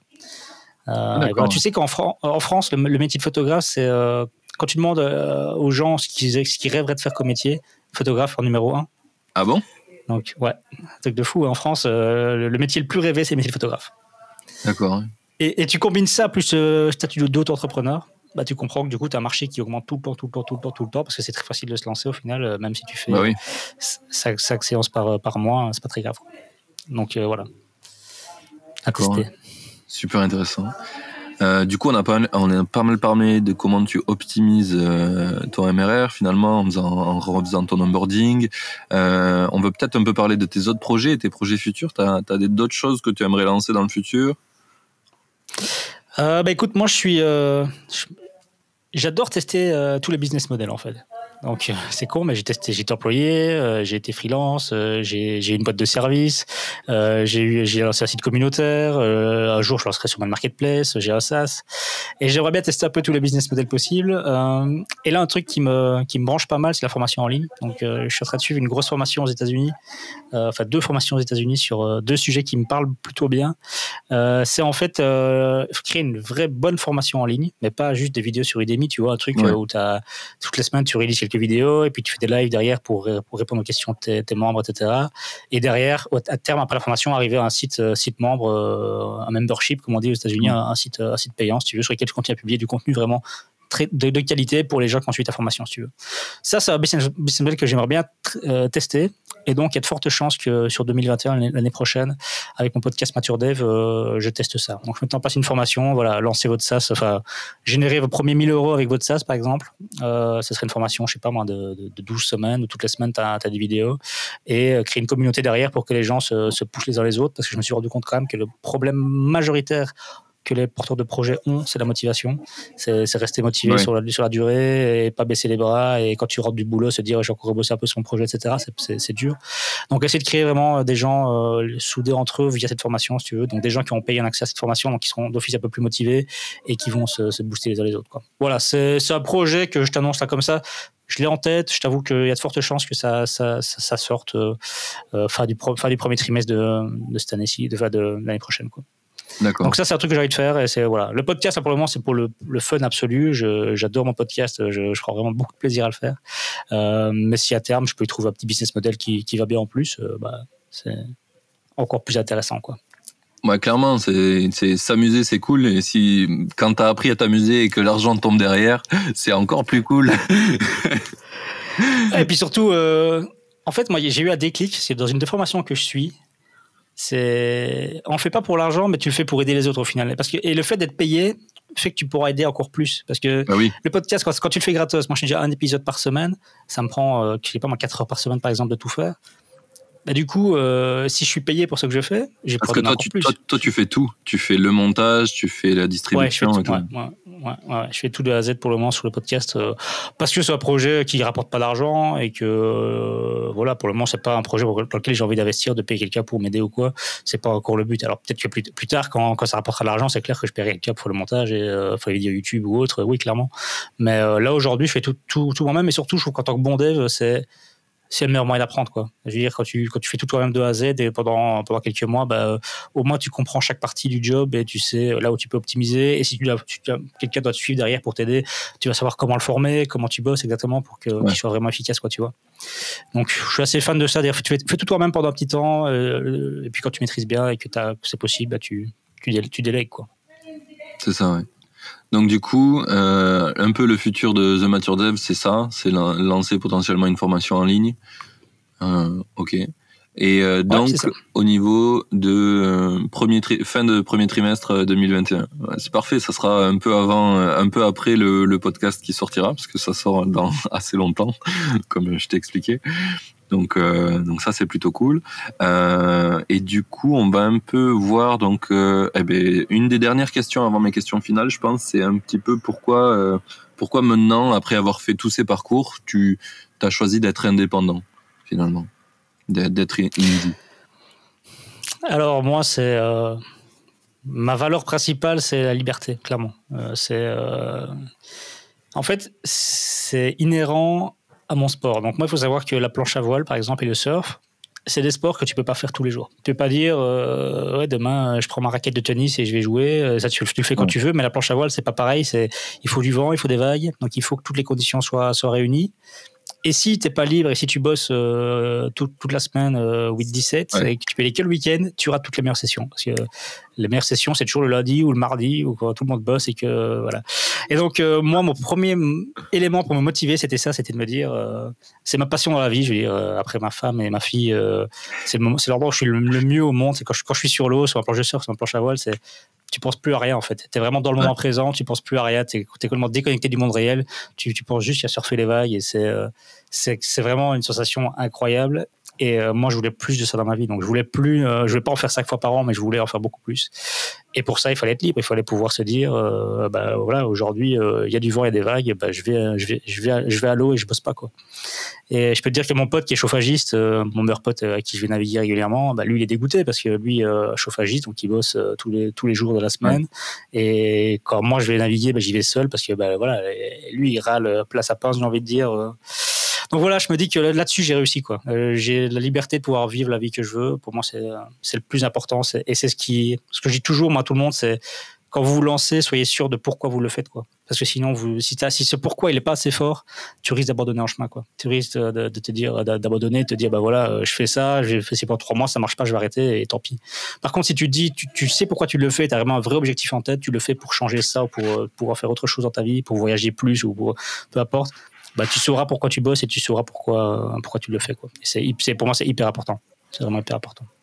Mais clairement, quand tu te lances en indépendance, tu es seul, quoi. es seul, tu vas avoir euh, plein de choses à apprendre, tu vas avoir plein de difficultés à porter sur tes épaules.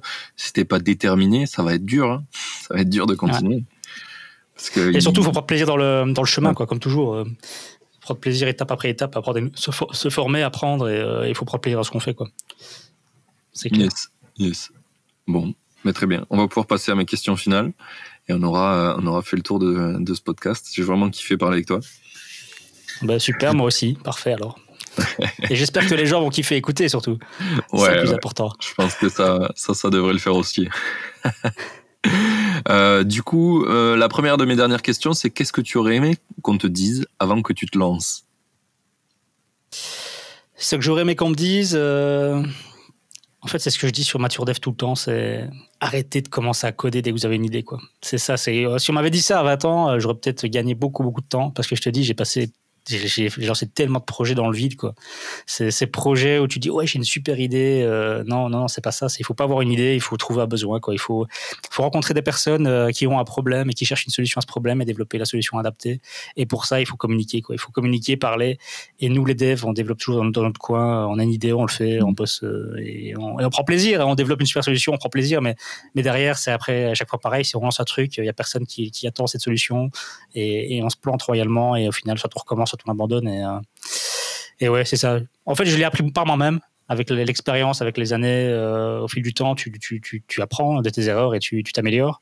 Euh, mais voilà, moi, c'est et c'est ce que les, les gens qui écoutent Mature Dev me disent, me disent ça, me disent euh, ouais, ta façon de, de voir les choses va vraiment changer. Et, et c'est marrant quand j'ai des potes qui m'appellent et qui me disent ouais, Otto, j'ai une idée, euh, je suis en train de t'appeler des tel, tel, métier, je, je, parle avec eux pour voir si ma solution les aiderait, etc. Et, c'est génial quoi, de voir que tu peux finalement avoir un, impact là-dessus. Donc oui, moi, c'est ce que j'aurais aimé qu'on me dise et c'est ce que je dis via le podcast. Donc voilà. Ok. Ça, je suis, au, moins, au moins, je suis, je suis cohérent quoi, dans mon discours. c'est clair. C'est clair. Euh, est-ce que tu as une citation préférée? Alors, je t'avoue qu'en lisant ton document, euh, je suis pas du tout citation, et je me suis dit mais euh, qu'est-ce qui Et je me suis dit non, je vais rester honnête, non, je suis pas du tout citation, et euh, Ma citation quand j'étais plus jeune, c'était si tu glandes bien, tu arrives bien. Donc ça, je l'adorais. C'était ma citation quand tu sais, quand étais aux études et euh, j'étais vraiment glandeur et j'aimais pas mes études et, enfin, avant de faire l'informatique. Et là, j'étais ouais, si tu glandes bien, t'arrives bien. J'adorais cette citation, mais euh, non, je suis plus du tout, euh, je suis plus du tout là-dessus. Donc non, j'ai pas de citation. Et alors c'est rigolo que tu dis ça parce que c'est quand même quelque chose que je recommande dans mes emails. À un moment donné, je dis aux gens qu'il faut apprendre à glander parce que si tu arrives à avoir du temps où tu vas plus rien faire tu vas pouvoir un peu faire un reset pour savoir, pour te dire qu'est-ce que j'ai envie de faire, vraiment. Si tu arrêtes d'avoir, euh, tu te fais euh, voler ton temps par euh, ton newsfeed, etc., et tu commences à vraiment avoir du temps à rien faire, bah, tu vas pour te dire qu'est-ce que je veux faire et un peu aller vers vers les bonnes choses quoi parce que souvent les gens en fait ils veulent faire plein de choses mais ils n'ont pas de temps et du coup ils, vivent dans la frustration de pas en avoir et ça mène à rien ça mène à rien donc un des premiers conseils que je donne c'est ça libérez-vous du temps Eh ben ça, je suis euh, mais à 10 000 d'accord avec toi.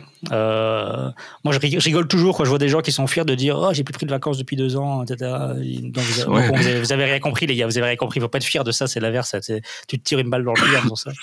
Moi, c'est toujours effectivement sur ces périodes-là où je suis vraiment, euh, je prends deux semaines de congé ou quoi, je fais un petit voyage et puis je reviens c'est toujours les moments où je suis le plus créatif, où j'ai les meilleures idées qui me viennent et où je suis finalement le, au mieux. C'est pas quand tu bosses non-stop. Euh, tu sais, là, j'ai terminé mon multilangue, euh, c'était comme un gros, gros boulot. Euh, j'ai mm. lancé ça en pleine nuit pour ne pas faire planter au cas où, tu sais, il y a tellement de personnes sur la plateforme, je voulais pas faire planter le bazar en cas de problème. J'ai bossé beaucoup, beaucoup. Bah, tu le sens, quoi. Tu vois, tu sens que ma fin de semaine, elle est foireuse. je suis sur l'ordi, je vais faire ça, puis finalement, oh non, j'ai la flemme. Oh, je vais lancer un petit Hearthstone, et puis je fais une partie d'Hearthstone, et puis, et puis non, tu sens que t'es, es, à bout. Quoi. On n'est pas des machines. On n'est pas des machines. On n'est pas fait pour bosser jour et nuit non-stop. On a besoin de se vider la tête, on a besoin de se reposer. Et moi, je le sens dès que je, dès que je vais un peu trop loin, euh, bah, je le sens. Je sens que je vais procrastiner. Et si, si, si j'ai ça, c'est que je vais de, c'est que j'ai de repos, quoi, en fait. Et moi, j'ai la chance d'avoir une femme pour ça qui m'aide beaucoup parce que euh, elle m'interdit de bosser le soir, euh, le week-end. on, va on va dormir à la même heure le soir, etc. Donc, elle me, elle me canalise beaucoup, quoi, tu vois. Donc, ça, c'est plutôt, c'est plutôt cool aussi. Et c'est rigolo que tu parles de ça parce que j'ai un peu vécu la même chose avec euh, ma copine actuelle. Et euh, elle, elle était maîtresse euh, quand je l'ai rencontrée. Maintenant, elle est développeuse. elle a un peu changé tout. Mais quand elle était maîtresse, du coup, elle travaillait que 4 jours par semaine puisque ben, en France, dans le sud, en tout cas, tu travailles pas le mercredi. Et du coup, j'avais pris le mercredi aussi. Et donc, je bossais que 4 jours par semaine. À cette époque-là, j'étais freelance. Et en fait, je me suis rendu compte que j'étais ultra plus productif en travaillant un jour de moins parce que tu as plus d'énergie, tu fais plein de choses qui te ressourcent, euh, surtout quand tu fais un truc que t'aimes pas tout à fait. euh, bah, c'est ça t'a énormément plus d'énergie euh, que de faire de travailler plus et de travailler le soir et de et de pas prendre de vacances, pas de week-end, etc. En fait, au final, tu multiplies le temps que tu utilises, mais tu l'utilises très très mal, quoi. Et du coup, bah, c'est un cercle non vertueux. Mais alors c'est facile à dire pour nous parce que enfin, quand on bosse déjà sur notre projet quasiment plein temps, etc. Mais par contre, dire ça aux gens qui justement ont un job tous les jours et doivent lancer leur side project à côté, après ils ont qu'après journée souvent et le week-end, etc. Et là c'est clair, c'est une période pour eux qui est difficile et euh, moi j'allais dire voilà, il faut malheureusement passer par là pour euh, pour, pour y arriver. Mais même à, ces personnes-là, je leur donne le, même discours, c'est c'est pas en bossant euh, 4 heures rentrant du, du, boulot et aller dormir tard et être fatigué, etc., que vous allez y arriver. Moi, je dis, il faut viser la, durée, quoi. Il faut, vaut mieux se dire, je bosse une heure par jour, mais je le fais tous les jours, tous les jours et dans un an, j'y arriverai, que de se dire, je vais me cramer pendant, pendant deux mois, je vais travailler comme un fou et au final, je vais, je, faire burn-out, quoi. Donc, euh, il faut trouver juste milieu. Mais c'est clair, moi, je, je comprends vraiment ces personnes qui doivent bosser après journée. Je sais que c'est dur, je l'ai fait aussi avant vous. Et euh, bah voilà, sachez que si vous le faites euh, sur la durée, de manière raisonnable, ça portera ses fruits à un moment donné. Quoi clairement. Mais moi, moi, souvent, je recommande aux gens de passer en 4-5e, parce que souvent, tu peux le faire. Tu perds pas énormément d'argent non plus de faire 4-5e, et par contre, tu as gagné une journée dans ta vie tous les jours où tu vas pouvoir faire des trucs pour toi d'abord, puis après, peut-être lancer des projets. Et, et ça, c'est parce que souvent les gens se disent, bah, si je veux lancer mon truc, euh, je me mets au chômage, et pendant deux ans, je fais Pôle emploi et j'espère y arriver. Ça, c'est le crash test ça peut marcher, mais ça peut faire très mal. Alors que tu as des solutions un peu entre deux qui sont euh, te libérer un peu de temps. Euh, ça peut être aussi à mi-temps. Hein. si vraiment tu gagnes un bon salaire, tu peux le faire. C'est pas pour tout le monde, mais déjà 4 5 e je pense les trois quarts des gens peuvent le faire euh, sans perdre trop de niveau de vie, etc. Quoi. Ah, c'est clair. C'est clair, c'est une bonne solution aussi. Mais il faut pas non plus que du coup cette journée-là devienne la journée euh, où oui, on va faire les courses et au final, en fait, ouais, je vais faire ça, je vais faire, je vais faire ça dans la maison et puis au final, tu, tu bosses quand même 4 heures ton projet. Donc, euh, c'est ça le problème aussi. Quand tu, quand tu libères parfois, enfin, moi, les échos que j'ai eu, c'est des gens qui se libèrent une journée, c'est dire ouais, mais du coup, euh, ils, ont, ils se libèrent trop de temps et, et comme on dit toujours, trop de temps, c'est pas bon non plus parce que. Ah oui, d'accord. Voilà, tu, tu vois ce que je veux dire euh, mm. Voilà. en fait, il n'y a, pas, a pas une solution miracle, en fait. Tout dépend de, chacun, de sa personnalité. Hein. Euh, moi, je sais que je suis quelqu'un, tu peux, euh, je suis indépendant et je sais que le matin, je me lève, tu vois. Même si, euh, même si j'ai la flemme, j'allais dormir un petit peu, euh, je me lève le matin, quoi, tu vois. Si je pourrais mettre le euh, dormir jusqu'à 10 heures, bah non, je sais pas moi, à 8 heures, je suis, je suis debout et, et, je le ferai tout le temps parce que je suis, je suis drivé, quoi. Je sais que j'ai envie d'atteindre des objectifs, j'ai envie de faire des trucs et, et, ça me motive à me lever le matin, quoi, tu vois. Mais il y a des gens qui ont pas ça, il y a des gens qui le matin pour se lever, c'est impossible et par contre, ils préfèrent le faire le soir. Il n'y a pas une bonne stratégie, c'est. Il faut se connaître soi-même, quoi. Il faut se connaître soi-même et il faut, et voilà, il faut pas travailler de, contre nature non plus, quoi. Ah, je, suis, clairement d'accord. Hein. Tu prêches un convaincu. Moi, je ne commence pas à travailler avant 10 heures du matin. Je suis vraiment pas matinal. Et, euh, et en fait, c'était ultra dur avant, quand j'étais employé et tout, de faire comprendre ça aux gens. Sauf que quand j'ai forcé le truc, ils ont vu qu'en fait, je travaillais mieux et plus. Donc finalement, ils ont fini par accepter que bah, ce mec-là ne mettait pas des réunions le matin, ça sert à rien. Et puis, mais ça marche bien. Et je pense qu'on va tendre vers de plus en plus, même en entreprise, à adapter aux gens les process parce que bah, c'est beaucoup mieux quoi si si si tu as des gens euh, dans ta société qui ont des enfants et que tu leur adaptes pas leurs horaires mais tu vas leur faire vivre un enfer pour rien quoi alors que si tu les laisses adapter comme ils veulent avec leurs enfants mais ils seront beaucoup plus heureux euh, et ils géreront beaucoup mieux leur temps c'est une des raisons qui m'a fait aussi mettre comme indépendant hein. quand je quand j'avais 20 ans et que je bossais dans ma première boîte euh, d'informatique mhm. tu sais j'étais passionné depuis longtemps donc j'avais quand même un gros niveau hors dev et voir que tu étais payé le même salaire que d'autres devs de ton âge et que tu faisais leur job en deux jours. Et eux, mettaient cinq jours pour faire un truc, toi tu, mettais, tu le faisais en deux, tu te dis, mais à un moment, tu te dis, mais attends, c'est quoi ce délire là? Pourquoi est-ce que moi je devrais. Euh, en gros, je fais quoi? Je ralentis ma cadence de travail pour être comme eux ou bien quoi, je demande une augmentation, euh, ou bien je fais mes deux jours puis je vais pas bosser les trois autres jours. C'est quoi la solution à ça en fait? C'est quoi la solution? Et moi, ma solution, c'était de me dire, bah voilà, euh, je suis allez, deux fois plus productif que mes collègues, bah je m'en fous. Bah, deux jours par semaine, quand je suis à mon boulot et que je suis payé par mon boss, je bosse sur mes projets à moi. Euh, j'ai fait ça. Et, et, voilà, au final, c'est peut-être pas très correct parce que j'étais payé, mais au final, je faisais le même job que tout le monde, tu vois. Et j'ai jamais eu de remarques négatives. Mon patron m'a jamais dit, Otto, euh, tu bosses moins bien ces temps-ci. Non, parce que je faisais ce que j'avais à faire. Et là, c'est aussi, je me suis dit, mais merde, on n'est pas dans un monde où tout le monde doit bosser euh, les mêmes horaires. Il y a des gens qui sont plus, euh, comme tu dis, qui sont plus performants le soir, d'autres le week-end, d'autres, peu importe. Au final, tant, que tu fais ce que tu as à faire, t'as pas à rendre compte sur combien d'heures tu as bossé, d'où et comment, on s'en fout, quoi. Hmm. Bah, euh, on est en train alors en France c'est très implémenté quand même le présentiel et on l'a vu avec le confinement là ils ont voulu mettre des pointeuses à tout le monde ou montrer que tu es toujours derrière ton écran enfin j'ai vu des trucs absurdes mais euh, mais je pense que ça a peut-être aidé le Covid où les gens vont se rendre compte bah, que c'est la productivité qu'on devrait mesurer plutôt que le temps. Et euh, petit à petit on va peut-être aller vers une société où on vend plus notre temps ça serait le feu. Ah, je crois que le Covid, euh, voilà, malheureusement, fait plein de trucs euh, négatifs, mais mm. l'impact positif du Covid, c'est comme ça. C'est comme le, le, le, travailleur remote qui va devenir euh, plus répandu, plus accepté. Ça, c'est comme une bonne chose pour, pour tout le monde, que ce soit pour nous, que ce soit pour la planète, que ce soit pour. Enfin, voilà, je crois que c'est quand même quelque chose de, de, génial, quoi. Et tout le monde devrait pouvoir profiter. Et c'est ça qui est fou, c'est qu'il n'y a que des avantages. Et T'as des gens qui veulent pas et qui disent mais non c'est plein d'inconvénients, euh, on peut pas parler ensemble, on peut pas. Mais quoi Tu parles des réunions où vous étiez 25 et que personne écoutait, c'est ça que tu dis que tu vas pas pouvoir faire et que t'es pas content? En fait moi, ayant été patron et ayant payé des salaires, je comprends quand même l'autre point de vue qui est ouais mais moi je les paye, euh, ils sont chez eux, tu sais pas exactement ce qu'ils font. Euh, je suis certain que quand ils sont chez eux, euh, il y a quand même des moments où ça glande pas mal, etc. Mais au final, ouais, au final, tu, tu comprends vite qu'on s'en fout, comme tu dis, c'est le résultat qui compte. Tant que, tant que tu es content mm. du job et tant que tant qu'ils ont fait ce qu'ils avaient à faire, qu'ils le fassent en 4 heures ou en 8 heures, tant que toi derrière, tu peux, tu peux en vivre et que tu gagnes ta vie, tu factures ton client, le client est content, ça allait quoi. Oui, c'est ça, c'est ça. Et ce qui est drôle, c'est que quand tu bosses avec des, des indépendants, t'es tout à fait ok avec ça. Tout le monde est ok. Enfin, moi, pour le podcast, je bosse avec Antonin. Euh, il m'a donné un prix pour euh, monter le podcast, et j'ai dit ok. Et tant que je suis content pour le travail que j'ai demandé, je sais pas combien de temps il passe. S'il faut, euh, il a un truc en automatique qu'il a super bien réglé et il fait et, ça se passe en 10 minutes, j'en sais rien. Euh, mais je suis super content. Je, le travail est fait, le prix me va, c'est très bien. Et c'est un peu le jeu quoi. Et je trouve que c'est euh, enfin je sais pas on a un esprit très euh, très bizarre de se dire qu'on doit absolument euh, lier ça au temps. Et rien que tu traverses la Manche de l'autre côté ils sont pas comme ça. En Angleterre ils ont très bien compris que c'est l'objectif et où on va et est-ce que c'est rempli qui est important et pas le temps qu'on y passe pour le faire quoi. C'est clair enfin, et c'est quand tu vois du, coup, vu nous on vient du milieu de développement, donc on connaît bien les genre les, les protocoles euh, pour un peu euh, bosser en équipe, etc. Donc l'agile, etc. Tout est basé sur la productivité des gens et pas le temps qu'ils y passent, quoi, ou très peu. Euh, je sais qu'au début, euh, les les process agiles, il y avait beaucoup de de liaison au temps et dans les évolutions de, du, du process, souvent les, les, itérations liées au temps ont été retirées. Quoi. Au début, on mesurait en, en, heures et puis maintenant, tout le monde donne un poids qui, n'a, qui ne doit pas être lié aux heures parce que sinon, en fait, ça a des biais. Enfin, ça se voit que ça marche mieux sans temps. Quoi. C'est clair, c'est clair.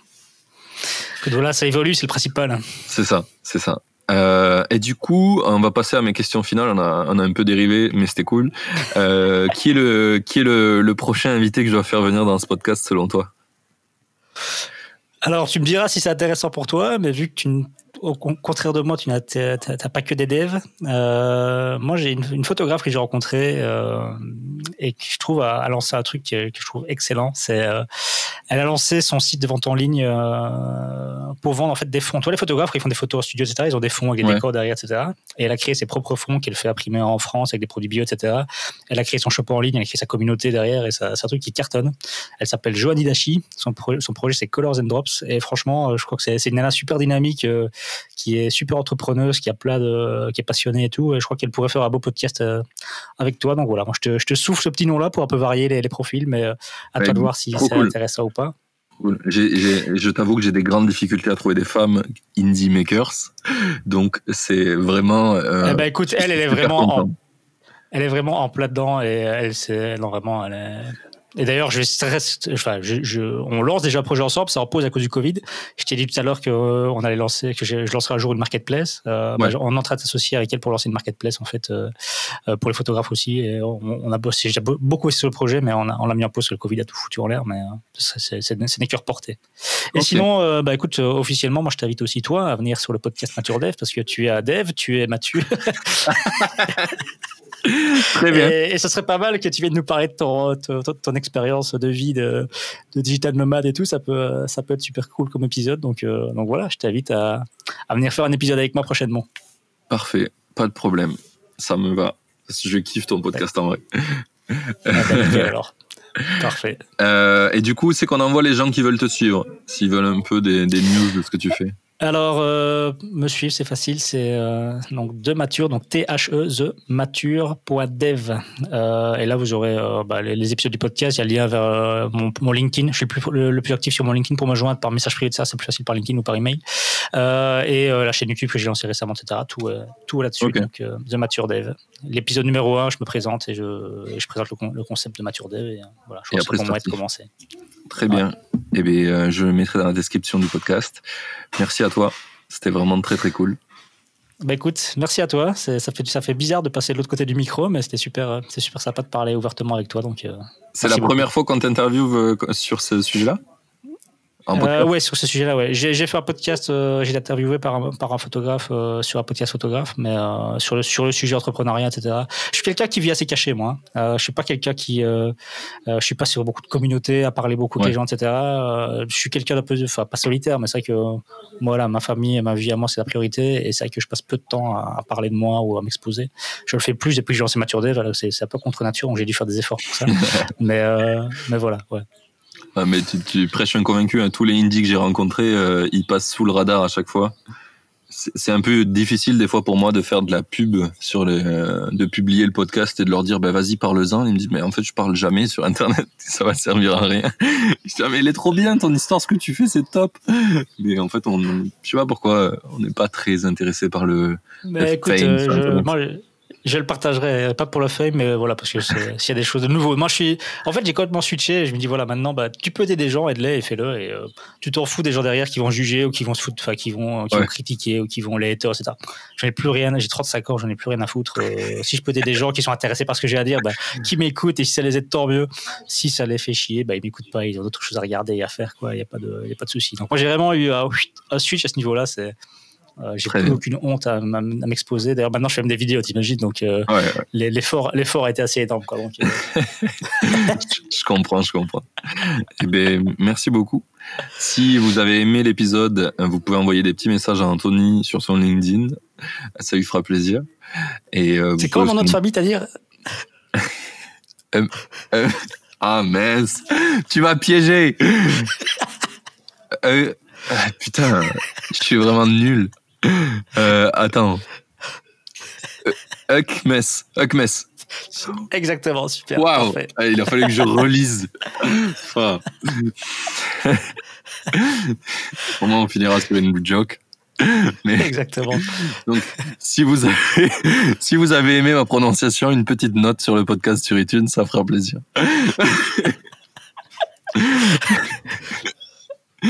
Merci beaucoup.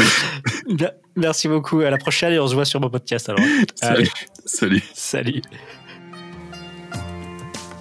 Ça y est, l'épisode est fini. J'espère que tu as kiffé autant que moi. Merci d'avoir écouté. Merci à l'invité d'avoir pris le temps de venir. Et à dans deux semaines pour le prochain. Belle journée à toi.